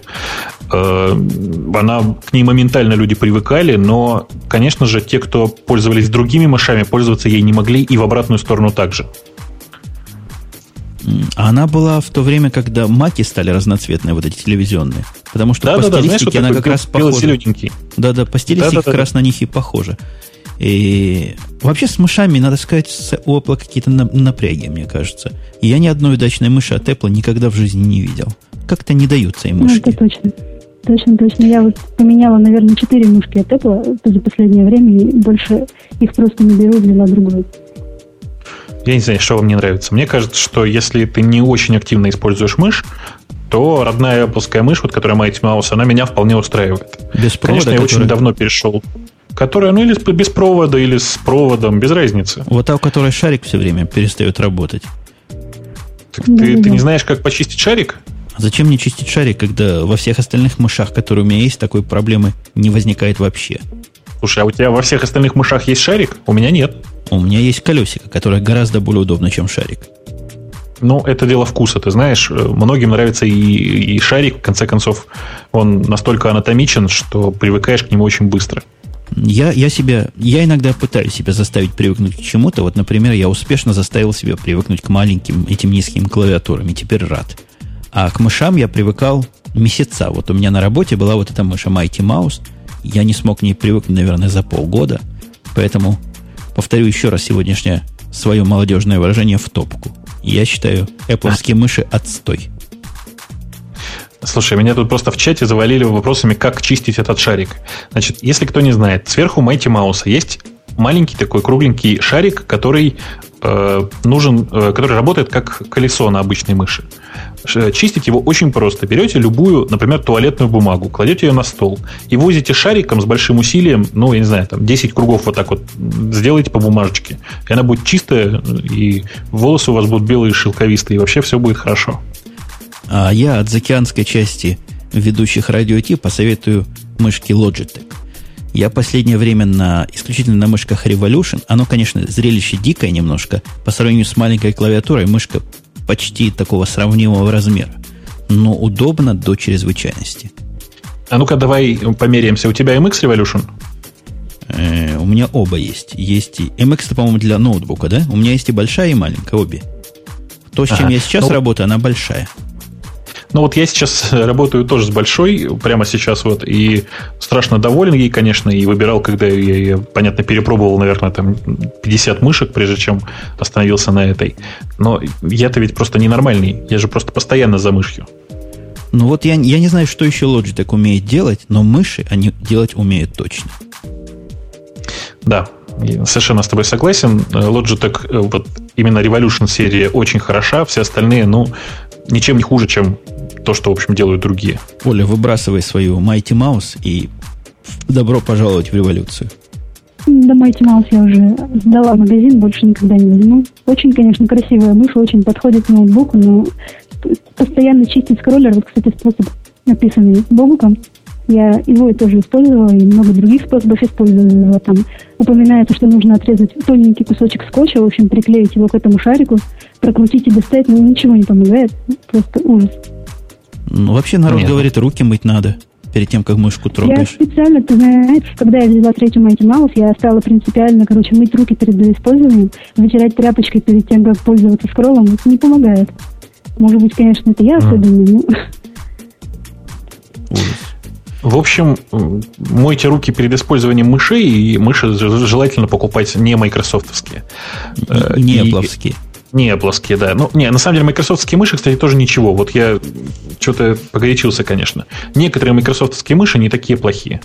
А вот по поводу мышей, вот меня этот вопрос интересует, не могу удержаться не задать. Куда Bluetooth мыши пропали? Это что за новый тренд? Нет Bluetooth мышей в продаже. Днем с огнем не найдешь. Раньше были, теперь нет. Это к чему? приезжайте к нам на Колым, э, в Россию, у нас их тут завались. Я сегодня в магазине видел просто ряд, состоящий из 30 там, или 40 беспроводных мышей. Очень несчастные продавцы мучились, потому что им приходилось на специальный, знаешь, такое, как это, специальное гнездо на них сверху цеплять, чтобы не украли их в магазине. Подождите, вы, либо вы мне голову морочите, либо это такая китайщина, что ужас. Я говорю про мышей известных производителей. Того же Logitech, например, того же Microsoft, не к столу быть упомянут, и кого угодно. Ни у кого нет Bluetooth мышей. Ну, что это такое? Вот я видел сегодня Logitech, Microsoft, э, кто там еще? Э, а все, по-моему, из таких из известных фирм. Да, ну и куча нонеймов, понятно, да, конечно же. Ну, не, наверное, вам наше старье продают по дешевке, потому что здесь новых мышей таких нет. Я заявляю просто с полной определенностью. Искал недавно мыши для своего ноутбука, понятно, для ноутбука Bluetooth самое, самое оно, не смог найти никакой мыши. Вообще никакой. Не то, что там выбирал среди мышей. Не было? Не было в продаже. Слушай, а ты искал именно Bluetooth или искал просто беспроводную? Не, ну беспроводная мышь это не вопрос. Я в конце взял вот этот Revolution маленький и все. Я именно про беспроводную Bluetooth мышь говорю. Именно ага. Bluetooth. Ну, вот я сегодня, я говорю, из, там видел штук 30, наверное, этих э, блютусных мышей, и в ряду там стояло еще, наверное, два десятка тех, которые именно просто беспроводные. Ну, видимо, видимо, ты места знаешь, а в тех местах, где я бываю, нет. К следующим идет какой-то Atari Jaguar, который считался неудачной приставкой. Как-то Синет этот в сторону игрушек немножко сдвинут.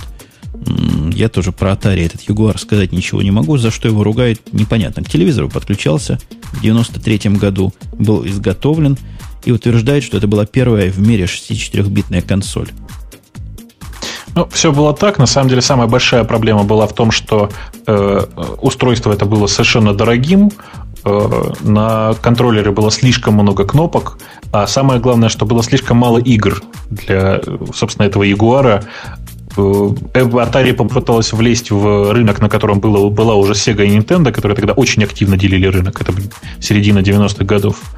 Э, и Atari потерпела неудачу, и в частности, это одна из причин, почему Atari постепенно загнулась как компания и превратилась в просто компанию, которая сейчас под, под этим брендом, точнее, выпускают игры. Больше ничего от Atari, по-моему, не осталось. Следующий пункт, я тоже не согласен, что он уж такой провал. По-моему, это какой-то предтечь BlackBerry. Та-та-та-та-та. Следующий пункт. Называется... Телефон, позволявший оторвать электронную почту без использования компьютера. А, Это ближайший друг компании Atari, компания Amstrad, от которой тоже немного, прямо скажем, осталось э, на нынешний момент. Э, да, это действительно очень интересно. Это e-mailer телефон, телефон, так называемый. Э, очень интересное устройство. На самом деле оно не было инновационным даже тогда. Э, примерно в те же времена компания Motorola на базе, кстати, на базе Apple Newton выпускала очень похожее устройство, которое работало примерно так же. Но я не очень понимаю, вот, какой глобальный смысл вообще, зачем люди это делали. А я объясню, зачем делали. Представь себе семью пенсионеров. У них телефон – это основное средство коммуникации. Этим пенсионерам все эти селфоны, все эти новые навороты сто лет не нужны. Вот телефон, они к нему привыкли. Почему к телефону не прикрутить хотя бы дисплейчик, чтобы получать письма от внуков? По-моему, очень хорошая и правильная идея. Похоже, со мной никто не согласен был из потребителей, потому что я видел такие штуки в магазинах, их никто не брал, и, судя по всему, вся эта промышленность, все это направление умерло. Но я не понимаю, а почему, собственно, нет? Я тебе скажу, почему нет. Это э, середина или начало 2000 года. Да? Ну. Э, в то время e-mail не был настолько вот распространен, как сейчас. Большая часть тех самых пенсионеров, которые сидят дома, не имели e-mail. Ну, ты Зачем? Хочешь, ты хочешь сказать, если сегодня такой продукт выпустить, то он будет пользоваться спросом? Сегодня такой продукт уже не будет пользоваться спросом, потому что это настольный телефон. Э, настольная телефония сама по себе вымирает давным-давно уже. Я не знаю, тебе часто звонят на городской телефон? У тебя вообще дома есть городской телефон? Mm, да. Два аппарата а. даже есть. Хотя я думаю их отключить к чертовой матери за ненадобностью. Ну, вот это ну, именно то, о чем я говорю. Телефона. Ну, непонятно, кому нужен сейчас городской телефон. Все отлично. По-моему, понятно, что в конце концов мы пришли именно к такому устройству, к устройству, с которого можно отправлять почту, Э, который является одновременно телефоном. Но только это мобильный телефон. Следующим пунктом идет Sony Rootkit. Но трудно его назвать специальным таким технологическим достижением. Э, я думаю, многие слушатели помнят, о чем это дело. Это уже довольно давно было, несколько лет прошло, по-моему, с тех пор. Э, я не знаю. 2005 по-моему, все год помнят сказано. эту историю, да. По-моему, по-моему, все помнят эту историю. Отлично совершенно э, Sony себя тогда повела. Выяснилось, что в э, некоторых, как бы это сказать, в некоторых аудио CD был специальный софт, который, ну, скажем так, шпионил. Если я правильно помню, это была история с специальными вот этими сониковскими, Sony, фу, блин, господи, что такое с речью-то? Со специальными Sony сидюками. Э, я не понимаю, почему их так отдельно вынесли, потому что вообще Sony была не первая и не последняя, кто поставлял руткиты со своей продукции.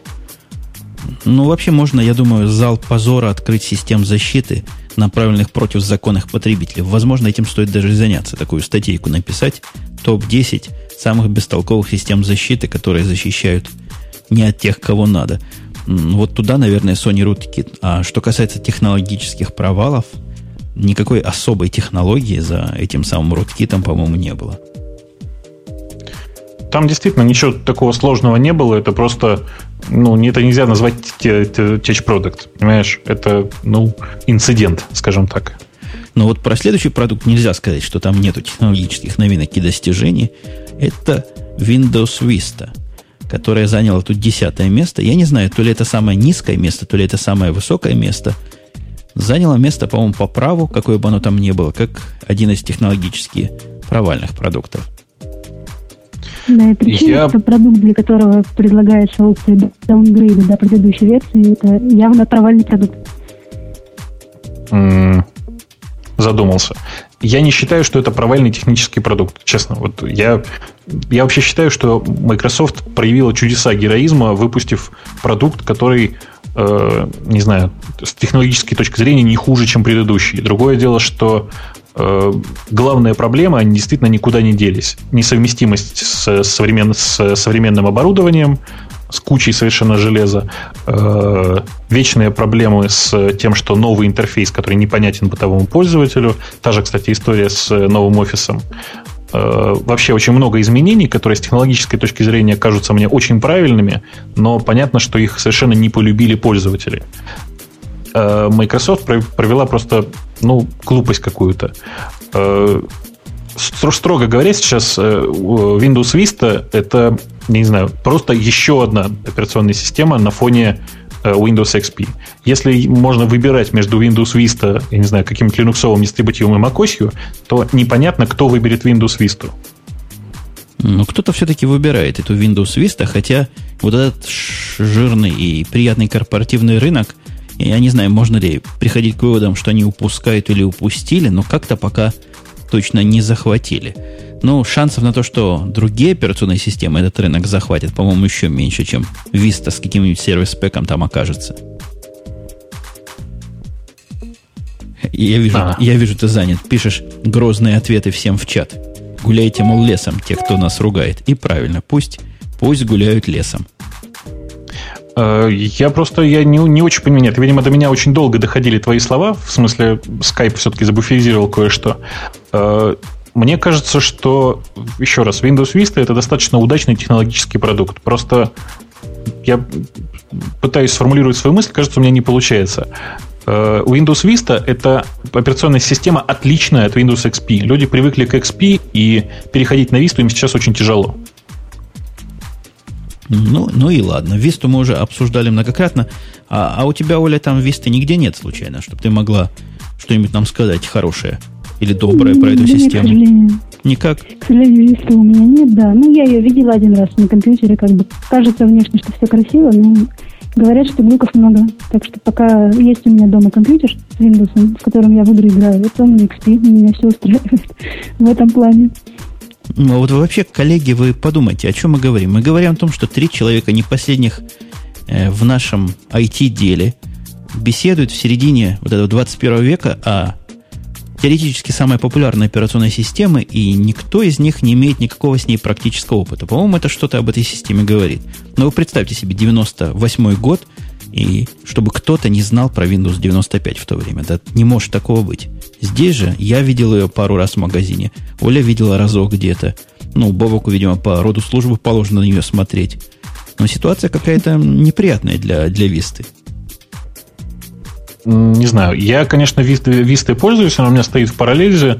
Ну, сейчас, к сожалению, в VMware, в VMware они в Parallels. Э, тем не менее, э, не знаю, у меня они положительное мнение как о технологии, еще раз повторюсь. Э, конечно, это гениаль, гениальный совершенно провал Microsoft как маркетинговой компании.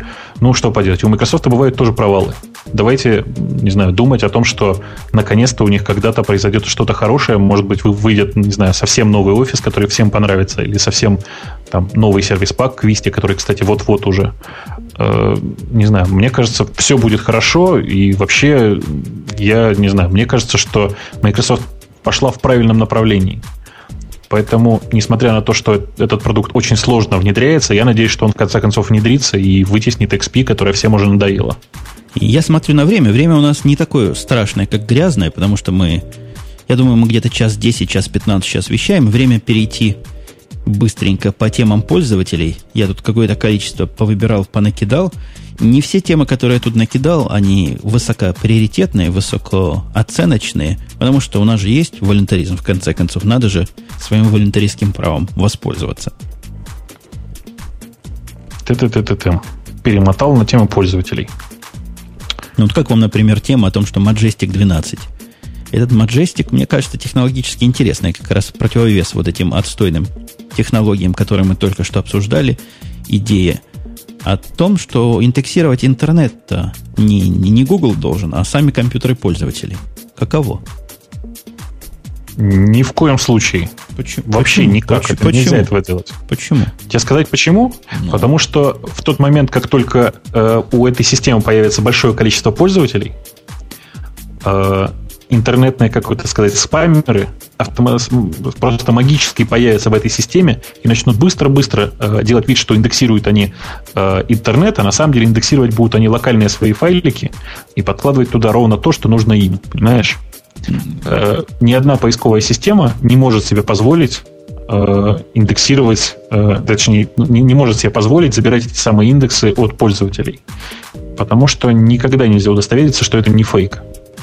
То есть ты хочешь сказать, они сломают эту систему индексирования, хакнут ее и будут подкладывать свои собственные индексы, которые ведут куда им, собственно, надо. Ну, по-моему, против этого тоже есть прием. Это не совсем ушлом. То есть, если 10 миллионов компьютеров будут индексировать, что надо, а 20 не то, что надо, то можно как-то злоумышленников и отрезать. Хотя, с другой стороны, живя в реальном мире в мире Windows, гораздо реалистичнее предположить, что 10 миллионов будут таких спамеровских компьютеров, а 20 будут компьютеры честных людей.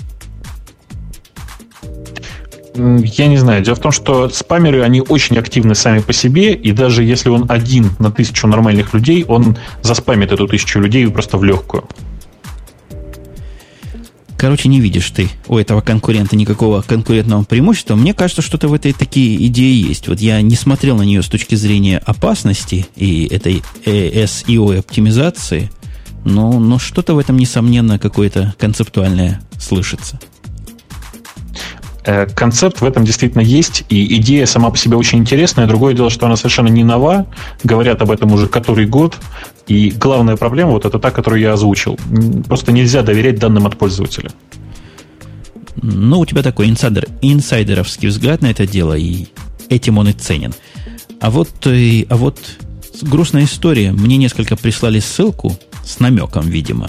Я вот поделюсь с пользователями о том, что парень в Твиттере попал – попал, говорил не то, что надо, а кто не надо, это все дело прочитал. Как вам это душераздирающая история? Да, ну, ну ты знаешь, что пишешь. Знаешь, у меня в детстве была аналогичная история. Э, причем в совсем раннем детстве. Кто-то из моих э, школьных товарищей, я уже просто совершенно не, не помню кто, на, стен, на стене школы написал кое-что нехорошее про своего преподавателя. Просто преподаватель это видел из окна, ты знаешь. Да, мораль здесь именно такая. Когда ты что-то пишешь там на заборе или в Твиттере, неважно, думай о том, что ты пишешь и кто это может прочитать. Да, но у меня была похожая ситуация, когда я только-только завела свой сайт и думала, чем бы его наполнить. Написала там что-то вроде эссе о том, как мне плохо на моем нынешнем месте работы. И так вышло, что на этом месте работы каким-то образом нашли мой сайт, прочитали, ну и, так сказать, сказали, что я подрываю корпоративный имидж и так далее. Было очень стыдно. Mm-hmm. А, у меня, знаешь, такое ощущение, что у каждого человека в жизни есть такая история о том, как он где-то что-то написал, и получилось нехорошо. Так же, как у каждого человека, по-моему, есть история насчет того, что у, там, у него или у его друзей когда-нибудь умер хомячок. У вас, Женя, у тебя хомячок не умирал в детстве? Неоднократно. Одного лично я довел до этого состояния, купая в море. Вот типа, до сих а, пор я помню... Думал, как... что морская свинка, да? Не, ну он купался, купался и перекупался. Оля, у тебя хомячок в детстве не умирал? Нет, не умирал. У меня попугайчик а у... умирал. А у друзей? У друзей, там, у подруг, у товарищей? У подруги морская свинка, мы ее как-то хоронили даже вместе. Очень печально было. Вот, вот видите, я, я говорю, у каждого человека есть э, история о мертвом грызуне. Та же самая история э, повторяется с записями в, там, не знаю, в дневниках, еще во всяких публичных местах. Ну, вообще тут тебе еще надо отдавать отчет о том, что вот эти поисковые технологии, апологетом которых ты тут являешься, вместе с другом вашим Гуглом, они всю нашу privacy совершенно разрушают. Пишите на какой-то совершенно исключительно частный сайт и не, подоз... не подозревайте, что через 10 лет работодатель это найдет, а ведь найдет. И никуда оно не денется. И никакими вы образами это дело из интернета потом не изымите. Так что очень аккуратно думайте, что вы пишете. И даже, наверное, что вы говорите. Хотя пока по говорениям найти чего-то трудно. Нет таких технологий индексирования наших с тобой, наших с вами коллеги разговоров. Знаешь, я тут, кстати, знаете, придумал... Да, говори, говори. я хотела сказать, слушал, бывают случаи, когда, например, человек устраивается на работу, и работодатель выходит в интернет, и по его имени, фамилии, там, нику, может быть, узнает там, где он тусуется, что пишет, где общается, и иногда из-за этого даже отказывали ну, как бы, в вакансии. Угу. Ну, бывает действительно и так. Ну, а вот эти агентства здесь есть целые специальные, которые занимаются background check. Они, собственно, чего делают? Вот это, я думаю, они и делают. Они, кроме того, что звонят по всем рекомендателям, как-то проверяют все твои публичные следы. Угу. Ну, у нас пока таких компаний вроде бы тфу-тфу-тфу, там, постучать по микрофону не могу, постучу по голове. Тфу-тфу-тфу, у нас таких компаний в России я, в общем, особенно не знаю. С другой стороны, как-то у нас довольно много людей, которые сами могут в Гугле, там, в Яндексе, в, в разных поисковых системах поискать и найти то, что надо. Кто-то пишет, что он крысу топором убил. Нельзя ли это приравнять к смерти хомячка? Я думаю, можно. Можно, можно. Поехали дальше, что ли, там еще что-то у нас осталось? Еще у нас есть, а, есть о будущем Vista, и о, о будущем XP, и о будущем Linux. А ты, ты что предпочитаешь? Я а, вообще как-то предпочитаю настоящим. А вот настоящее Win32 приложение в Mac OS X, говорят, практически стало можно запускать. Какое-то сплошное недопонимание, мне кажется, обсуждаемого вопроса. Ну, ты знаешь, это вот э, напоминает мне э, историю о том, что на PowerPC-шные ноутбуки и на PowerPC-шные десктопы и на PowerPC-шные сервера с легкостью можно поставить, э, не знаю, любую операционную систему. Она не обязательно будет работать, но поставить можно. Вот тут то же самое. Э, в macOS действительно э, там, стандартная функция DLOpen в состоянии открывать э, PE executable файлы. Э, тем не менее, ни о какой поддержке Win32 приложения здесь речи не идет. Ну, да, PE-формат он поддерживает. PE-формат – это формат как раз Win32 приложений. Да, вопрос в том, вот запустили вы эту программу, передали управление на, на начало, и что, собственно, дальше? К чему ваша любимая Windows, тот же ноутбук, к чему он будет обращаться? Где он API-то возьмет? Нету API. Где Win32? Нету Win32. Тихоря я тебе подсказываю, а API он возьмет в Вайне. А, в Вайне. А нафига тогда козе баян и, и все это, вся эта запуск такая? Если уж через Вайн запускаем, ну давайте и запустим через Вайн.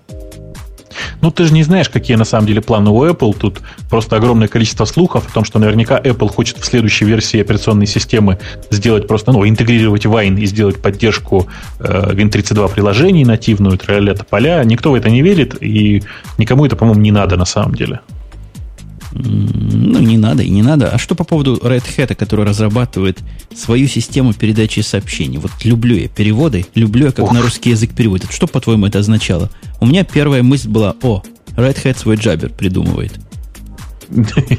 Нет, там речь совсем не о том. Это служебная такая система, э, некоторая замена для SOAP или там для Corba. Э, то есть это такая система, которая позволяет э, сервисам э, общаться между собой, скорее так. Не только сервисам, но и аппликациям.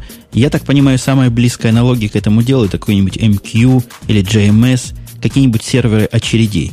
Вот серверы сообщений, серверы асинхронного обмена данными. Вот что-то такое, они очень высокопроизводительные. Миллион сообщений в секунду – это высокие цифры для подобных систем, очень высокие. Вот они пытаются разработать. Я, я имею личный интерес к этому делу у нас такие количества...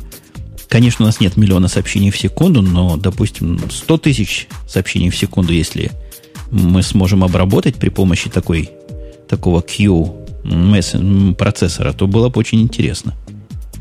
Угу. Ну, это скорее, судя по всем описаниям, которые вот я нашел на Red, на Red листах, это нечто среднее между GMS и SOAP.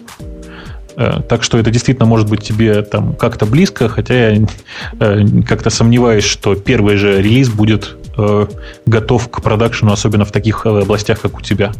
Ну, я не прошу миллион. Пусть мне сделают поначалу 100 тысяч. Ладно, я скромный, 100 тысяч. И тогда Жень, мы там сможем дело не в этом. Падать будет, думаешь? Там может быть, может быть и миллион, да, но просто никто не гарантирует, что весь миллион дойдет. Не, мне надо такой миллион, который бы, который бы доходил. Ну, в общем, что у нас еще тут есть? По-моему, на этом решительно и, и все. А вот еще хорошая тема, дискуссионная, напоследок. Изменения в протоколе ICQ. В, вас кого-нибудь затронуло? Кто тут у нас из ведущих с ICQ? Признавайтесь. Ну, я с ICQ, меня затронуло, на самом деле, меня очень многие знакомые стали спрашивать, мол, почему ты у меня в офлайне, или почему у меня весь контактный лист внезапно стал в офлайне. Вот сейчас Проблема в том, что если вы не авторизированы у кого-то или этот кто-то не авторизирован у вас, то вы будете видеть его в офлайне. Угу. Ну, все-таки есть. В общем, изменение было совершенно логичное. Э, наконец-то в ICQ сделали, как я люблю говорить, как в Джабере, ура-ура. Э, другое дело, что коснулось это в основном тех, кто пользовался, как бы это сказать, альтернативными что ли, ICQ клиентами.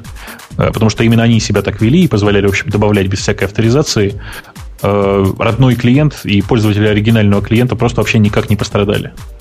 Да, мне тоже кажется, что...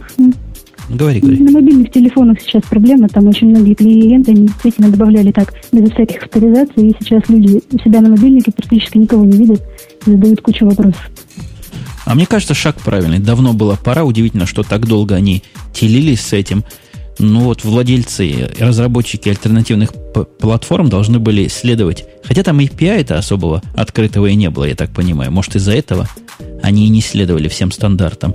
Короче говоря, переходите, дети, на Jabber, и будет вам счастье. Да, я вам маленькую success story расскажу. Я тут выяснил, что я полгода не запускал ECQ, и выяснил я это очень странно. Я просто переехал на новый ноутбук, смигрировал старый профайл э, от э, Adium и Ачата и обнаружил, что странно, как же так? Я вроде все время общаюсь, а ICQ не настроен. Выяснилось, что я ровно полгода жил без, э, без ICQ аккаунта, при этом продолжал общаться и не заметил, что каких-то людей стало меньше. В общем, в Jabber сейчас очень много людей, и перейти очень легко. Jabber э, серверов огромное количество, инструкций по тому, как, как, как им пользоваться, тоже очень много. Э, не знаю, я всячески всем советую переходить на Jabber. Ну, действительно, там людей много. У меня в те времена, когда я жестко решил, перехожу на Jabber и все, и не будет больше ICQ, в этом листе было людей, которые помещались вертикально на мой экран, 23-дюймовый тогда. Сейчас на какой экран? Сейчас скролли и скролли, и даже одну группу не доскроллишь, а групп там у меня штук 10. В общем, все так, людей очень много, и э, Джабер как раз устраивает всех тем, что он чем-то похож на почту, что ли. То есть не обязательно привязываться к какому-то одному серверу. Э, выбирай сервер себе на вкус, и они все, в общем, примерно одинаковые и равноценно работают. Можешь на локальной машине поставить, если очень хочется. Ну вот те, кто нас слушал в прямом эфире и участвовал в нашем чате, наверняка для них Джабер не нов. Некоторые специально для нашего чата этот Jabber аккаунт завели, потому что тут с никакими ICQ входа нет. Я думаю, мы сделали хорошее дело, подвинув некоторых из наших слушателей на джаберовские новые аккаунты – мне кто-то даже благодарное письмо написал о том, что вот не знал, что такое джабер, а тут заставили, и загнал я, в общем, в счастье человека пинками. Мне кажется, что это единственный способ э, осуществления такого технического прогресса, загонять людей пинками, потому что э, в, люд, в людях очень сильна сила привычки, люди привыкли к чему-то одному.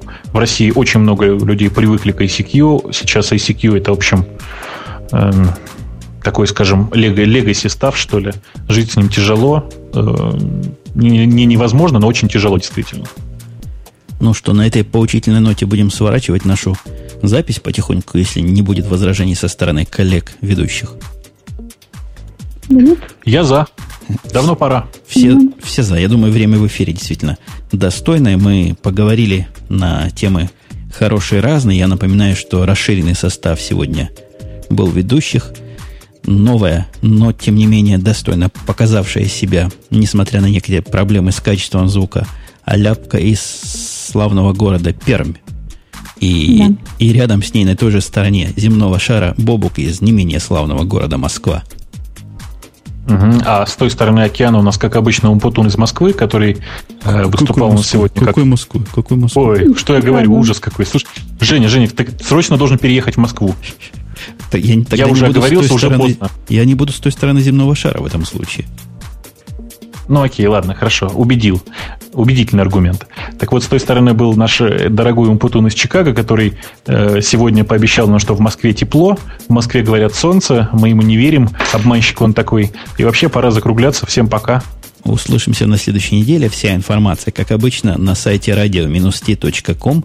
Особо любознательные могут пойти в раздел «Инфо». Все, а на этом останавливаем и прощаемся до следующей недели.